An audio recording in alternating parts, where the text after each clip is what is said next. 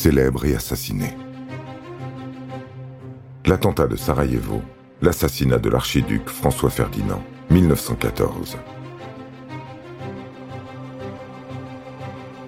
On a tous appris à l'école que l'assassinat de l'archiduc François Ferdinand à Sarajevo le 28 juin 1914 était l'élément déclencheur de la Première Guerre mondiale. Mais comment la mort de cette tête couronnée, dans un pays qu'on ne sait pas placer sur une carte, a-t-elle pu déclencher le premier conflit mondial et plonger l'Europe dans le chaos? Sarajevo, capitale de la Bosnie-Herzégovine, se trouve dans ce qu'on appelle alors la poudrière des Balkans. La situation politique y est très tendue et les guerres s'y succèdent. En 1908, elle a été annexée par l'Autriche-Hongrie. La Serbie voisine, soutenue par la Russie du tsar Nicolas II, est un pays indépendant qui souhaite réunir autour de lui les Slaves du Sud pour former le royaume de Yougoslavie. Elle menace donc l'hégémonie de l'Empire austro-hongrois, celui dont François Ferdinand est l'héritier. Pour calmer les esprits, celui-ci décide de se rendre à Sarajevo. La main noire décide de tuer l'archiduc à l'occasion de cette visite. C'est une société secrète composée de nationalistes serbes qui veulent l'avènement de la Grande Serbie. Pour ses membres, la présence de l'archiduc en Bosnie est une provocation, mais aussi une occasion inespérée de faire un coup d'éclat. Sept jeunes gens se portent candidats à l'assassinat. Ils se voient remettre pistolets, bombes et capsules de cyanure pour se suicider en cas d'arrestation. Chacun a pour consigne de passer à l'acte dès qu'il en aura l'occasion, mais aucun ne sait se servir d'une arme.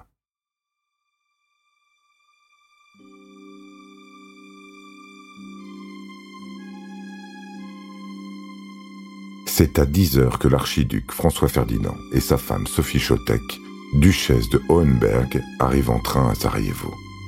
Ils montent dans une voiture décapotée, la deuxième du cortège qui les accompagne.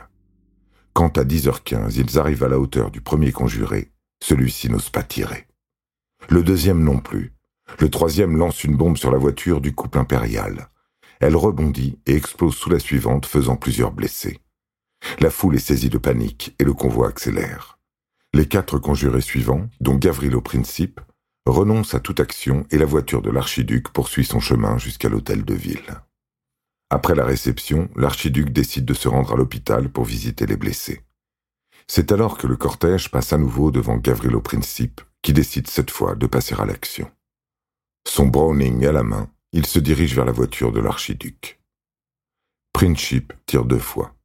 La première balle traverse le bord de la voiture et atteint la duchesse de Hohenberg à l'abdomen. La seconde atteint l'archiduc au cou. Tous deux sont conduits à la résidence du gouverneur, où ils meurent de leurs blessures quinze minutes plus tard.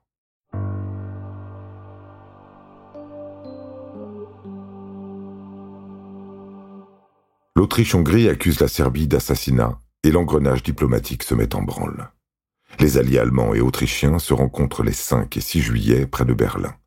Ils acceptent l'éventualité d'une guerre générale en Europe.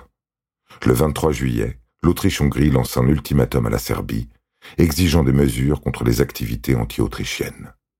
L'ultimatum est rejeté, tandis que la Russie apporte son soutien militaire à la Serbie. Le 28 juillet, l'Autriche-Hongrie attaque la Serbie et le lendemain, la Russie commence à mobiliser son armée.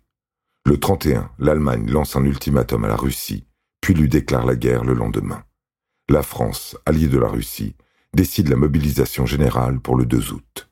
Le 4, le Royaume-Uni déclare à son tour la guerre à l'Allemagne, qui a envahi la Belgique en dépit des traités de neutralité. Russie, France et Royaume-Uni forment la triple entente qui s'oppose à la triple alliance que forment l'Autriche-Hongrie, l'Allemagne et bientôt l'Italie.